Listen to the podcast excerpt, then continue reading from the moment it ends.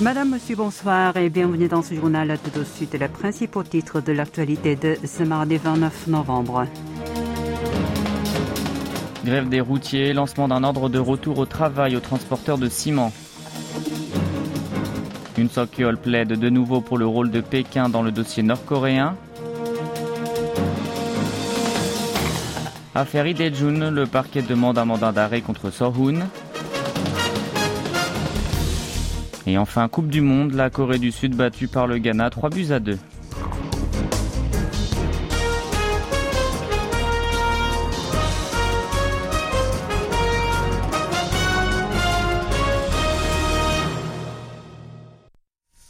On débute euh, avec l'actualité sociale. Le gouvernement a finalement décidé d'émettre un ordre de retour au travail aux routiers qui poursuivent leur grève depuis maintenant six jours, une première depuis l'établissement en 2004 de la loi concernée. La décision a été arrêtée aujourd'hui en Conseil des ministres. Le chef de l'État qui l'a présidé a expliqué ne pas avoir d'autre choix que de prendre une telle mesure face aux interruptions des travaux de construction et dans les chaînes de production de tout le pays et d'ajouter que son gouvernement l'impose pour éviter le pire. Euh, l'ordre en question sera appliqué pour le moment aux poids lourds transportant du ciment. Pour le mettre en vigueur, le ministère des Transports doit d'abord mener un examen sur le terrain avant de le transmettre aux grévistes concernés. Si ces derniers ne le respectent pas sans raison justifiée, ils seront passibles d'une sanction. Au cours de la réunion avec ses ministres, Yoon Song-yeol a exhorté tous les participants au mouvement social à reprendre leur travail. Selon lui, le gouvernement, le peuple, le patronat et le syndicat doivent s'unir face à la crise économique. Le président de la République a par ailleurs reproché aux camionneurs de prendre prendre en otage la vie des Sud-Coréens et l'économie nationale en vue de faire accepter leurs revendications. Il a d'emblée promis de rompre le cercle vicieux des grèves illégales, de ne jamais négocier avec les auteurs d'actes illicites et d'en faire assumer la responsabilité coûte que coûte. La classe politique a réagi à la décision du gouvernement d'ordonner aux routiers grévistes de se remettre au travail. Lors d'une réunion d'urgence, le Parti du pouvoir du peuple, la formation présidentielle, a parlé d'un choix inévitable visant à ne plus fermer les yeux sur les actes illicites devenus dorénavant des pratiques courantes. En revanche, le Minju a dénoncé une surréaction. La principale force de l'opposition a alors reproché au gouvernement de susciter un conflit au lieu d'y trouver une solution et l'a enjoint d'engager immédiatement des négociations sérieuses avec le syndicat de solidarité des chauffeurs de marchandises qui ont lancé le mouvement. La réaction du syndicat ne s'est pas fait attendre non plus. Il a qualifié la mesure gouvernementale de contraire à la Constitution comme aux conventions de l'Organisation internationale du travail. Il a organisé un rassemblement de protestation dans 16 endroits à travers le territoire, durant lequel ses dirigeants se sont rasés le crâne pour montrer leur détermination à ne jamais céder à la répression du pouvoir. Toute l'actualité de toute la Corée, c'est ici sur KBS World Radio. Dossier nord-coréen à présent. Le président sud-coréen a souligné l'importance du rôle de la Chine pour euh, conduire la Corée du Nord à suspendre ses provocations. De fait, Yoon Song-yeol a détaillé que Pékin était bel et bien capable d'user de son influence en ce sens, avait la responsabilité de s'engager dans cette démarche et ses efforts pour amener Pyongyang à abandonner ses armes nucléaires lui profiteraient à lui aussi. Il a tenu ses propos dans une interview avec l'agence Reuters publié aujourd'hui. Lors de son récent tête-à-tête à Bali avec son homologue chinois Xi Jinping, le président Yoon a également sollicité un rôle constructif de l'Empire du Milieu en évoquant le fait que celui-ci est membre permanent du Conseil de sécurité des Nations Unies et à la fois pays voisin du Nord. Et cette fois encore, il a appelé Pékin à accomplir son devoir, ajouté que dans le cas contraire, de nouveaux actifs militaires pourraient arriver dans la région. Locataire du bureau présidentiel de Yongsan a en même temps martelé que si le régime de Kim Jong-un procédait à un nouvel essai nucléaire, il se heurterait à une réponse conjointe sans précédent. Aujourd'hui, le 29 novembre, cela fait cinq ans jour pour jour que la Corée du Nord a déclaré avoir réalisé son objectif de devenir un État nucléaire, l'occasion pour elle de vanter le renforcement de ses capacités militaires. Dans un article publié dans ses colonnes, le Lodong Shinmun a fait l'éloge, je cite, des armes pleinement chargées de détermination à se venger de ceux qui oseront porter atteinte à notre dignité et à notre souveraineté et à les détruire. Fin de citation. L'organe officiel du Parti des travailleurs au pouvoir a alors mentionné notamment le missile balistique intercontinental de type Hwasong 17 lancé le 18 novembre. Le journal l'a qualifié d'engin créé par les propres moyens du pays communiste et représentant sa force, sa sagesse et ses technologies.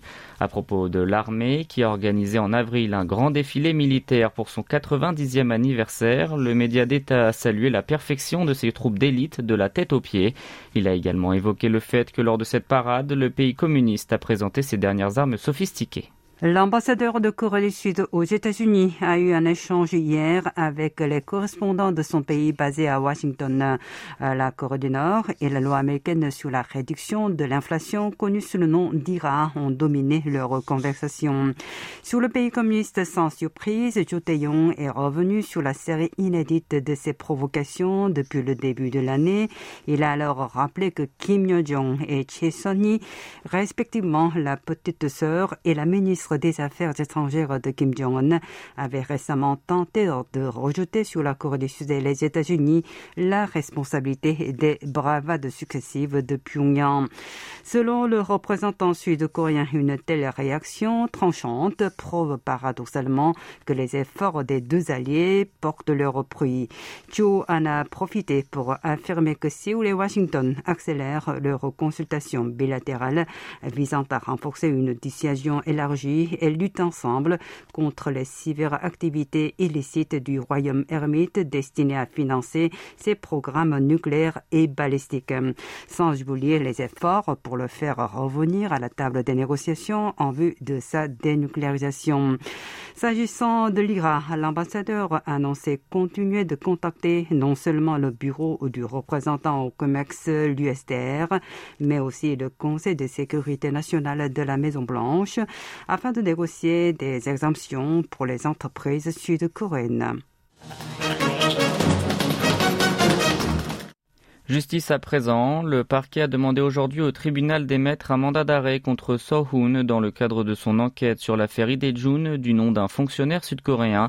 Ce dernier a été tué par des soldats nord-coréens dans leurs eaux territoriales en mer Jaune en septembre 2020. Au moment des faits, Soh occupait le poste de conseiller à la sécurité nationale de Moon Jae-in, le prédécesseur de Yoon Suk-yeol. Le ministère public le soupçonne d'avoir conclu à la hâte que Yi a tenté de faire défection vers le nord et ordonné dans la foulée de supprimer les renseignements contraires à cette décision précipitée. L'ancien conseiller présidentiel continue de nier les suspicions pesant sur lui. Si le tribunal émet le mandat contre lui, le parquet auditionnera les autres ex-responsables de l'administration de Moon suspectés d'être impliqués dans l'affaire. Un mois après la grande bousculade mortelle d'Itaewon survenue le 29 octobre, les familles de certaines victimes ont annoncé pour la première fois leur intention de créer une réunion officielle et commencer les préparatifs afin d'y parvenir. C'est ce qu'elles ont fait savoir dans un communiqué publié hier. Il s'agit d'une réunion à laquelle toutes les familles endeuillées peuvent se joindre à tout moment et leur a pour mission de faire entendre leur voix au gouvernement de faire toute la lumière sur le drame et de demander aux autorités concernées de prendre leurs responsabilités. Les proches des défunts ont également exprimé leur sincère gratitude à tous les citoyens qui se sont réunis pour les soutenir. En revanche, ils ont reproché aux autorités d'avoir refusé d'assumer leur part de responsabilité et d'avoir fourni de fausses explications, infligeant des blessures indélébiles aux personnes frappées de blanc feu par la tragédie. Ces dernières ont ensuite pointé du doigt le manque d'informations sur les circonstances de la mort de l'heure et l'absence des mesures prises par l'exécutif destinées à assurer des échanges entre les familles touchées par la tragédie. D'autres proches peuvent également participer à la réunion par l'intermédiaire de l'Organisation des avocats pour une société démocratique. De son côté, l'Association des avocats de Corée a créé un comité spécial pour contribuer à faire la lumière sur les circonstances de l'accident et a décidé de prendre en charge l'ensemble des prêts d'avocats pour les familles des victimes. Et pour terminer, direction le Qatar, la Coupe du Monde 2022 se poursuit et la Corée du Sud a une fois de plus tout donné mais n'a pas réussi à accrocher le match nul face au Ghana. Dans une rencontre pleine de rebondissements, les guerriers de Tegouk se sont inclinés ce lundi 3 à 2 au stade Education City à Al Rayyan. Les hommes de Paulo Bento avaient pourtant démarré la partie sur les chapeaux de roue. Les 15 premières minutes ont largement été dominées par les Sud-Coréens. Ces efforts ont ensuite été douchés par l'ouverture du score des Ghanéens à la 24e minute par Mohamed Salissou minutes plus tard, les Black Stars ont doublé la mise grâce à leur pépite Mohamed Koudous. Mené 2 à 0 à la mi-temps, le pays du matin clair a fait ensuite preuve d'abnégation. La révolte a été sonnée par Chu Sang, auteur d'un doublé en 3 minutes. Le joueur des Changbuk Hyundai Motors a permis de remonter à la marque. Cependant, les ardeurs des coéquipiers de Son Heung-min ont été rapidement refroidies par l'inévitable Koudous qui a redonné l'avantage au Ghana. L'assaut de la cage ghanéenne pendant les 30 dernières minutes et les multiples tentatives n'ont pas été pour revenir une nouvelle fois au score. La Corée du Sud figure ainsi à la troisième position dans le groupe H avec un seul point. Les gars de Tegouk devront donc à tout prix gagner ce vendredi contre leurs adversaires portugais et espérer un concours de circonstances favorables dans le match Ghana-Uruguay pour pouvoir se qualifier en huitième de finale.